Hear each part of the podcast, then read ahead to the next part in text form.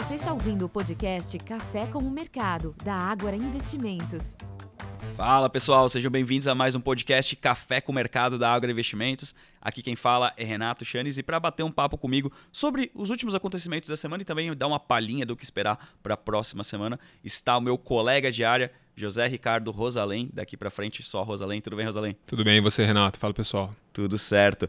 E foi uma semana negativa, vamos falar, falar a verdade, né, o, o Rosalém? Na média, os mercados internacionais encerram essa semana perdendo algo perto de 2, 2,5% de, de valor de mercado, assim como o Ibovespa, no momento que a gente grava, né, a gente está gravando por volta da meio, do meio-dia da sexta-feira, está perdendo o, a, a, mais ou menos 2,71%. Inclusive, no momento que a gente grava esse podcast, está ali perto da mínima do dia, nos 112 mil pontos. Né? Então, realmente, uma semana bastante negativa mundo afora. Né? E a grande pergunta é o porquê.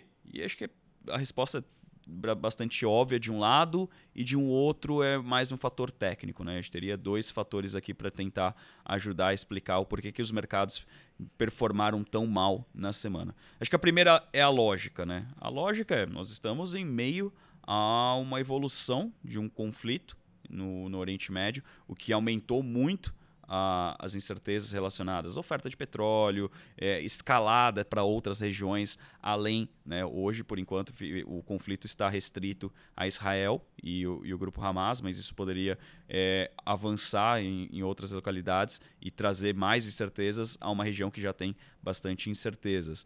E aí eclodir em mais é, fatores negativos para os mercados. Então, o que a gente viu por conta disso e por isso só, é, os investidores reduzindo a parcela de riscos no, nos, nos, seus portfólios. Né? O que funcionou muito bem, é, entre aspas aqui, é o que a gente viu durante a pandemia, né? aquele trade de reflação. Né? Por conta dessa restrição de oferta, ou pelo menos a expectativa de que algumas commodities terão menor oferta daqui para frente, houve sim uma valorização dessas commodities e também das empresas ligadas a ela, né? O que gente chama de reflation trade, né? Entendendo que essa restrição em algum momento vai se reverter em inflação mais alta, principalmente em países desenvolvidos que ainda não acabaram a luta contra ela, né? É, ainda está bem no comecinho essa luta. Comecinho não, vai, tá na metade dessa luta, ainda tem bastante coisa para acontecer.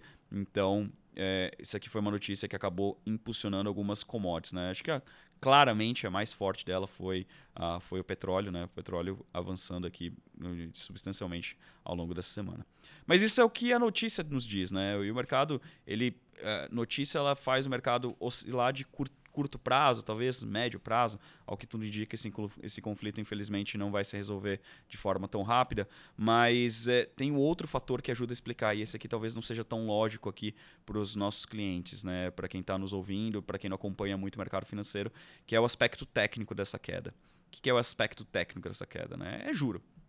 E, e, essa semana a gente teve um golpe aqui super duro né, para qualquer investidor de renda variável, mas não necessariamente renda variável, né, para qualquer ativo um pouquinho mais arriscado do que o, a, a, renda fixa normal, né, que foram as taxas dos treasuries, né, a renda fixa americana de 10 anos, atingindo 5%.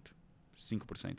Gente, e, e quem está nos ouvindo aqui, às vezes pode parecer 5%. Pô, 5% eu pago isso de cartão de crédito por mês, né? Eu pago mais que isso de cartão de crédito por mês. Isso é, não é necessariamente um, um, um, ponto aqui baixo, né? Do ponto de vista de realidade internacional. Lembremos que a última vez que os Estados Unidos bateu 5% foi lá em idos de 2007. O que, que aconteceu depois de 2007? Precisa falar muito aqui, não precisa recapitular que nós tivemos a a crise subprime. Ou seja, as pessoas não conseguiram pagar as suas hipotecas nos Estados Unidos e a gente teve a maior crise financeira da humanidade. Né? Foi, um, foi um negócio surreal e a gente está de novo nesses, nesses níveis de patamar de juros. Eu estou sendo profeta do apocalipse aqui? Não, espero que não. Eu acho que a gente mudou muito lá em regulamentação bancária, de lá para cá. Teve mudanças nas, nas estruturas bancárias. Não acho que a gente está perto de uma crise sistêmica. Mas o fato é que a gente está em períodos extremamente restritivos. Isso faz com que os investidores passem a procurar é, alternativas não, não necessariamente mais, mais rentáveis, mas pelo menos mais seguras nessa etapa do ciclo. Né? Eu, eu, eu, acho que eu já falei mais de uma vez aqui nesse podcast. Né? lembre-se sempre que risco é uma escadinha, né? É uma escalada. A gente começa pelo nível mais baixo de risco e vai subindo degrau por degrau até chegar naqueles níveis super é, arriscados. Exemplo de criptomoedas, os NFTs que ganharam moda, eh, ganharam moda no passado e já saíram de, de circulação. Mas esse tipo de, de coisa é lá no finalzinho da escada. Né? O primeiro degrau é sempre o Treasury americano. E se o Treasury americano sobe, tudo mais constante, todas as demais variáveis da sociedade vão subir. Se não subirem, alguma coisa está errada. O mercado está tá fazendo alguma coisa de errada aqui e precisa se ajustar. Mas esse aqui é só um ponto, né? Por que, que o juro subiu nos Estados Unidos? Ah, tem várias respostas. Mas uma eu queria que você comentasse conosco, Rosalém, porque também pode ser um efeito que a gente vai ser mais duradouro, né? Que é a questão da China. É, exatamente. Não se sabe ao certo, né? Existe uma discussão grande aqui entre os, os agentes de mercado sobre os, o que tem motivado né, essa empinada, que a gente pode chamar assim, das curvas longas nos Estados Unidos. Nós tivemos uh, um movimento interrompido na sessão de hoje, inclusive. Hoje a gente está vendo um certo arrefecimento, por, pelo menos agora às 11h35 da manhã, nos juros longos americanos. Mas nos últimos cinco dias anteriores, nós tivemos é, movimentos de alta seguidas, né, nos vencimentos de 5, 10, 20 e 30 anos, pegando como referência. Uh, isso tem é, uma, uma explicação, pelo que você comentou, sobre uma perspectiva de juros talvez mais altos e mais altos por mais tempo nos Estados Unidos, então naturalmente os vencimentos mais longos também têm que trazer um prêmio acima dessa taxa à vista, né, que responde a uma dinâmica mais de de combate à inflação que o Fed tem trabalhado. Só que tem um aspecto técnico uh, que tem chamado atenção e gerado discussões que está relacionado ao tamanho da dívida americana, ao tamanho do balanço do Fed, né, Renato? Uh, é uma preocupação hoje o tamanho do endividamento do Fed. A gente fala tanto qual que é a dívida PIB do Brasil, em torno de 80%, mas nos Estados Unidos é um número muito maior. São coisas completamente diferentes. É, o Fed tem a impressora do, do dólar, né? então, embora a gente acredite que um cenário de default, de inadimplência por parte do pagamento de dívida pelo Fed é pouquíssimo provável, embora não seja algo completamente desconsiderado. Mas o que a gente tem percebido é que, pelo tamanho do balanço, o Fed tem encontrado dificuldade na rolagem dos vencimentos, na emissão de novos títulos para continuar recompondo as necessidades né, de, de, de financiamento que, o, que a economia precisa. Muito por conta da China, como você comentou. A China é o principal hoje credor dos Estados Unidos, né? É o país que detém, o player que detém a maior quantidade de títulos públicos. E a China, como a gente tem comentado também diversas vezes por aqui, ela saiu de, uma, de um período onde ficou, ela ficou fechada por três anos durante os, os, as restrições por conta de Covid. E essa recuperação pós-Covid tem sido bem mais lenta do que se esperava. Então, revisões para baixo de crescimento. O crescimento vai tende a ser em torno de 5%. Para a realidade da China é muito menor do que foi no passado. Então a China tem exportado menos e importado menos. E quando ela exporta menos, ela recebe menos dólar. E se ela tem menos dólar lá em, na, na, mão do, do governo, é menos dinheiro disponível para investir para comprar títulos americanos. Então, ou seja, os Estados Unidos está precisando emitir a fazer a rolagem dos títulos, vender mais títulos, né, para manter o nível atual do endividamento dele, afinal esses títulos vão vencendo, ele precisa recompor, precisa pagar quem comprou, emitindo novos títulos, é, como qualquer outro banco central, e não tenha aquele player gigantesco que é a China, como foi no passado, para compor, para absorver essa necessidade de emissão dos Estados Unidos. Quem que sobra para comprar título americano? Os demais players, né? E não temos um, um tão grande, tão significativo como foi a China. Então, esses demais players que sobram, sejam próprios investidores pessoa física, fundos de investimento, fundos de pensão, seja dos Estados Unidos ou do mundo, demais economias também de níveis menores, mas eles estão demandando mais taxas para comprar esses títulos, né? Você não tem um, uma grande, um grande incentivo. Claro, o risco do endividamento talvez tire um pouco do apetite. Pô, será que eu vou comprar o título americano, um país que está extremamente endividado? Acho que isso pesa um pouco, tá? Não é uma preocupação, afinal, ainda os Estados Unidos é o talvez o emissor mais seguro do mundo é, por enquanto. Mas isso tem pressionado de fato, né? tem exigido mais taxas na, na hora da emissão e colo, colaborou para essa empinada nos juros futuros, né? Nunca é uma coisa só, né? É difícil falar, ah, tá, subiu por causa disso, caiu por causa daquilo. Acho que a simplicidade nesse momento é, é talvez a nossa, a, nosso maior erro, né? Tinha um professor meu que ele brincava que para qualquer, qualquer questão é, complexa existe uma, uma resposta simples e completamente errada, né? Não, não existe isso, gente. É, questões complexas envolvem análises complexas, né? No caso, no caso americano, né? Vamos, vamos parar para pensar aqui, né? Qual que é o estoque da dívida americana? Hoje é algo, algo em torno de 33 trilhões de dólares. 33 trilhões de dólares. Eu nem sei quantos zeros tem nisso, me ajuda depois aí, Rosa. É, mas a, a China, no mês passado, né, mês passado não, mês retrasado, que é o dado mais recente que a gente tem do Tesouro Americano, vendeu mais ou menos 21 bilhões de dólares. 21 bilhões de dólares. É muito dinheiro na nossa conta, mas né, na, na, conta da, da China, do, do, Tesouro Americano, é muito pouco. Perto de 33 trilhões de dólares. Será que é isso mesmo que está movendo? Talvez não seja o fato da venda da China em si Talvez seja o fato dela não estar recomprando, né? não estar rolando a própria dívida. Né? Então, é a, a, a, própria posição de financiamento dela. Né? E por quê? Você, você colocou aqui em termos muito práticos, né? Ela está exportando mais, está exportando menos e importando menos. Mas ela ainda precisa fazer o controle cambial, né? É, o yuan é uma moeda de câmbio sujo. Né? Diferentemente do que a gente chama de câmbio, câmbio limpo e câmbio sujo, e não é nenhum demérito aqui para. É, é, é, tão somente uma política monetária, uma política econômica, uma política cambial de uma, de uma sociedade. É que o nome pode parecer um pouco aqui é, pejorativo, mas a, a China se utiliza de um, de um modo de câmbio sujo. Ela controla a variação da moeda. E para ela controlar a, a, variação do yuan, para fazer com que ele esteja valorizado ou subvalorizado, o que, que ela precisa? De dólares começa a exportar menos, entra menos dólares. E se a, a, a, moeda dela sobrevalorizar demais, ela se torna menos competitiva no mundo internacional. Então faz muito sentido para a China nesse momento. Ela está ligando se isso vai prejudicar o mundo? Eu acho que não. A história nos mostra que tanto Estados Unidos quanto China, eles não pensam muito além do próprio umbigo. Se vai ser prejudicial para, ah, não vou fazer isso porque o cara lá na, na cidade de de Taubaté, no interior de São Paulo, vai ser prejudicado porque o dólar vai subir e ele não vai poder mandar a filha dele para Disney. Acho que não estão pensando muito nisso, não, tá?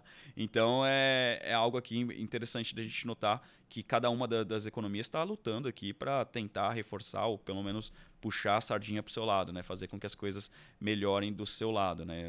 A China tem um desafio muito grande, que é de fato aquilo que você trouxe para gente, né? Que é um crescimento ao redor de 5% mas está empatado, né? não consegue sair e ganhar grande força. Né? Essa semana mesmo, minério de ferro tentou lá uma, uma recuperação, chegou perto dos 120 dólares vai terminar a semana ali mais perto dos 112, 113. Né? Existe uma grande incerteza sobre a Evergrande, sobre a, a Country Garden, que são as duas maiores incorporadoras por lá. Então, assim, o, o cenário global ele inspira muita cautela. Não dá, não dá para colocar absolutamente toda a culpa no, no conflito. Talvez o conflito ele tenha, tenha reacendido preocupações de curtíssimo prazo e coisas do gênero, mas a gente já vinha de uma época, de um, de um, um cenário mais dificultoso para ativos de risco, sobretudo em função das taxas de juros. Tá? Então, no curto prazo, o que, que a gente continua recomendando aqui? Muita cautela para quem for investir no exterior, né? por mais que é, chame atenção né? alguns, alguns valuations, né? muitas ações é, caíram muito de, e de forma abrupta, é, ainda tem uma, uma, uma, variável chave aqui. Né? O Fed acabou ou não acabou a elevação da taxa de juros?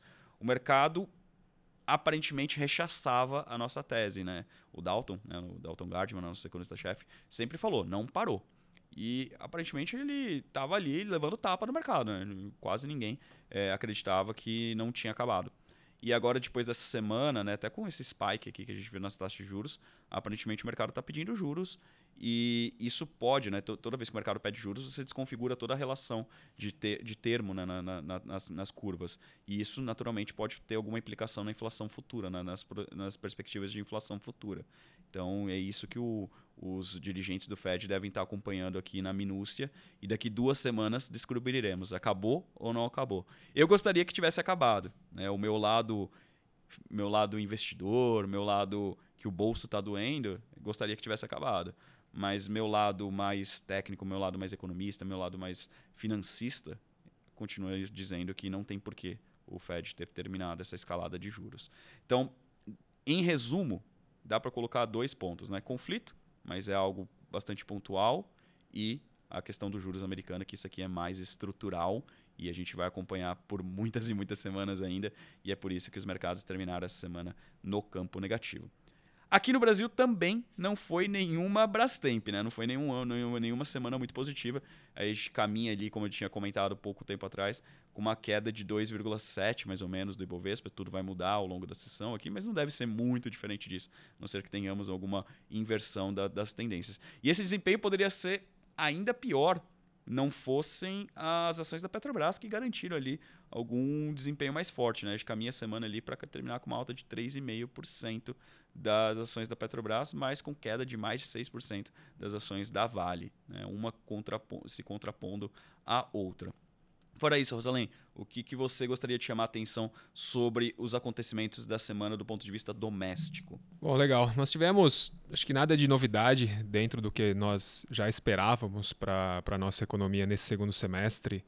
Tivemos dados, por exemplo, de confiança do empresário na, na terça-feira, um pouco abaixo do esperado, vendas no varejo uh, e pesquisa mensal também de serviços que apontaram é, níveis abaixo do esperado de atividade. Já é, não é novidade, né, Renato? A gente passou por um longo período de aperto monetário, permanecemos aí com taxas elevadas durante vários meses e nesse sentido, em algum momento, esse, essas, esses juros altos deveriam é, exercer um peso sobre a atividade doméstica e significar isso um crescimento mais baixo, pressionar uh, uh, o consumo, principalmente ligado à, à atividade de consumo, né? E a gente teve dado, o que a gente teve nessa semana foram dados nessa linha. Hoje, uh, na sexta-feira, pela manhã, nós tivemos o IBCBR, o Índice de Atividade Econômica, uma proxy do, do PIB, né, da, da, da atividade principal do país. Bom, o, o IBCBR ele recuou 0,77%, a provisão era de alta de 0,4%, então chancelou toda a leitura de indicadores ao longo da semana é, sinalizando que realmente um, uma desaceleração um pouco mais forte da, da nossa atividade doméstica.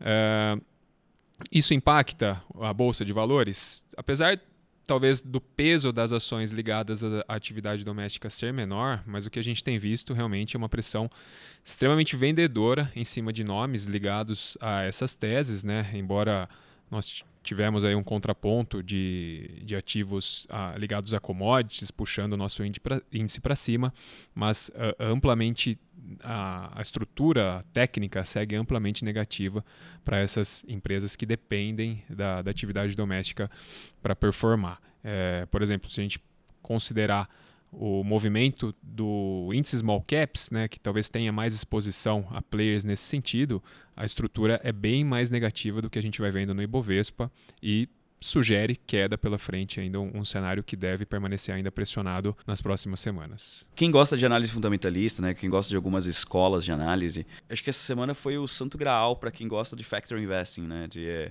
é, growth versus value, né? colocando aqui no português, né? É, crescimento versus valor. Né? Então, ficou muito claro que as empresas que são altamente dependentes de crescimento, né, que dependem muito de capital, né, são capitais intensivos, sofreram. Né? Então, quando você olha ali na baixa, figurinha carimbada ali, né? Magazine Luiza, CVC, Casas Bahia ficaram entre as maiores quedas, né? São claramente típicos players ligados ao crescimento, né? E do lado contrário, né? As poucas ações que se salvaram, né? Que tiveram um desempenho mais positivo são aquelas que chama de velho, né? De valor. O que é uma empresa de valor, né? Tentando trocar em miúdos, né? Uma empresa de valores costuma ser aquelas empresas com alta previsibilidade de fluxo de caixa e que negociam com múltiplos baixos. Né? A Petrobras é, é, talvez o maior exemplo disso, né? É a, é a, petroleira mais barata do mundo, né? Teve esse fator aqui incremental do, do petróleo subindo lá fora, mas isso não tira o fato de que ela era já era muito barata antes de qualquer coisa ter acontecido. Mas o restante das empresas que se valorizaram, né, conseguiram alguma mínima valorização nessa semana, foi o quê? Empresa do setor elétrico, né, que é altamente previsível. Né? É, você tem é, uma pouca elasticidade preço-demanda, né, que a, gente, que a gente fala. Né? Então, para uma alta muito forte dos preços, eu não sei vocês, mas eu não costumo apagar as luzes de casa, né? Talvez eu apague uma ou outra, mas você continua mantendo um nível de consumo ali minimamente resiliente e é por conta disso que os investidores passam a procurar esse tipo de, de opção, né? Talvez não seja aquela empresa que vai dar o maior ganho de capital, mas talvez seja aquela que vai evitar a maior destruição de capital em momentos como esse, né? Então, tem momentos que é, não tomar gol é melhor do que fazer gol, né? Acho que são, são aquelas máximas que o futebol nos ensina, mas ensina para a vida, ensina para os investimentos, né? É, é, jogar pelo resultado, jogar pelo empate. Você está num ambiente é, negativo para o mercado acionário como um todo, né? Esse curto prazo. Então, não perder dinheiro agora talvez seja o maior mote dos investidores institucionais, investidores estrangeiros. E também a gente vê uma grande preocupação do investidor pessoa física fazendo isso também. Né? É, o pessoal de derivativos a gente pode até chamar aqui de novo para participar do, do nosso bate-papo, mas tem, tem crescido novamente as estruturas de proteção, tem crescido novamente o interesse por proteger o portfólio, é, não somente de ações, mas também de outros tipos de ativos. Né? Então, é, é, basicamente isso que a gente tem visto. Né? Investidores ajustando, né? se você for pensar no termostato, né? É, do menor para o maior, né? A, o risco aqui no Brasil, acho que dificilmente você fica ali na, no nível máximo de risco, né? O Brasil já é sempre o equilibrista ali na corda bamba, né? Mas a gente não fica nunca no nível máximo, mas a gente estava, sei lá, mais perto do 7, mais perto do 8, né? Numa escala de 0 a 10. É, acho que hoje a maior parte do mercado colocou aquele é, perto do 4 do 5, né? talvez abaixo do, do nível ideal. É por isso que criam-se sim, surgem oportunidades. Né? A gente ainda continua vendo muitos ativos brasileiros é, descontados, mas no curtíssimo prazo a gente entende que a melhor estratégia é evitar nomes de crescimento e se pautar em nomes mais resilientes. Né? É, a gente está entrando agora, semana que vem, na temporada de resultados, né? resultados corporativos.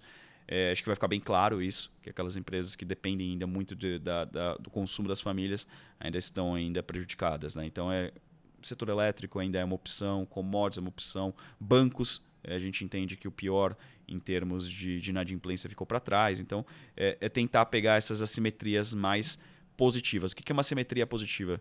Gente, eu não sei para onde o mercado vai, sinceramente. Mesmo depois mais de 10 anos no mercado, eu não sei se ele vai subir semana que vem ou se vai cair. Mas existem algumas empresas que me parecem que têm mais margem de segurança. O que eu quero dizer com isso?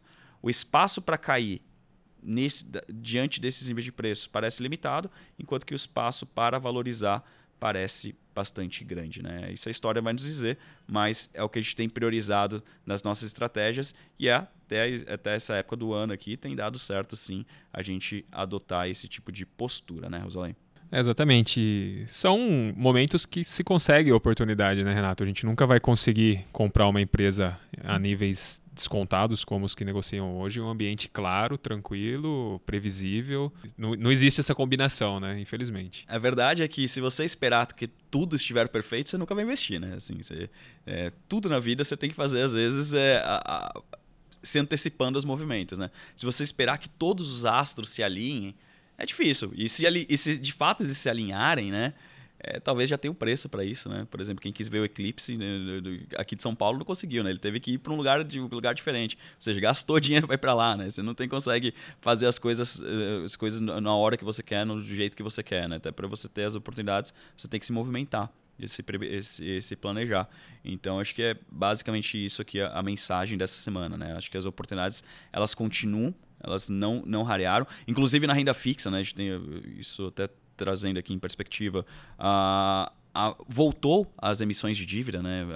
No começo do ano nós tivemos o evento da Americanas, o evento da Light, isso meio que secou o mercado, mas no mês passado a Ambima já, já divulgou que o nível de emissão de dívidas aqui no Brasil já voltou a patamares é, pré-americanas. Né? Então, mostrando que já voltou a ter apetite por parte tanto dos investidores como por parte das empresas é, se sentirem confortáveis de emitir mais dívidas para é, eventualmente colocar dentro do seu negócio para crescer ou pagar dívidas que eles assumiram de forma mais caras no passado.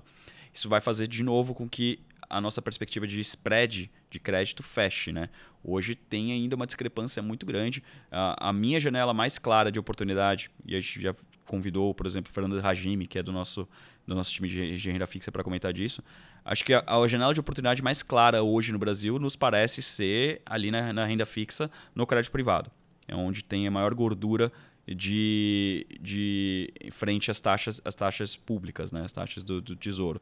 E aí, depois disso, você parte para instrumentos mais arrojados, como fundos imobiliários, é, ações propriamente ditas e, por fim, ali, é, operações de derivativos. Mas isso não quer dizer que a gente não, não tem oportunidade. O produto da vez ele nunca existe. Exato. O, é, o produto da vez é o que é, é, é, dentro de uma composição de portfólio aquele que faz mais sentido você estar over ou under, né? Ou seja, mais alocado ou menos alocado. Mas Ação você sempre vai ter que ter. Renda fixa, pelo amor de Deus, sempre tem um pouquinho para não, não, passar perrengue em momentos complicados.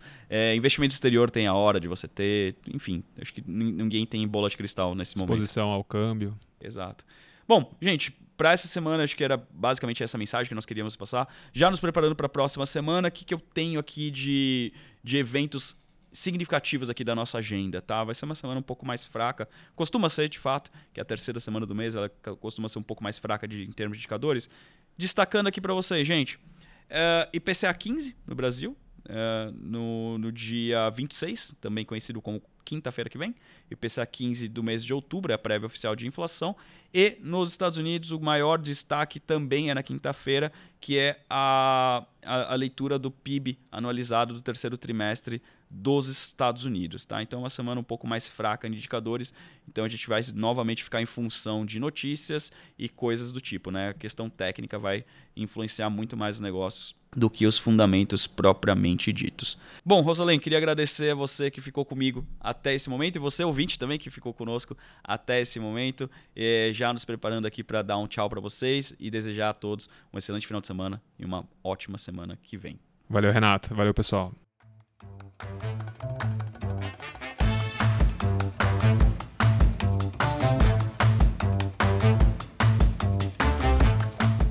Este podcast não representa promessa de compra e venda ou recomendação de qualquer ativo financeiro, sendo única e exclusiva responsabilidade do investidor a tomada de decisão. Consulte os riscos das operações e a compatibilidade com o seu perfil antes de investir. Rentabilidade passada não é garantia de rentabilidade futura.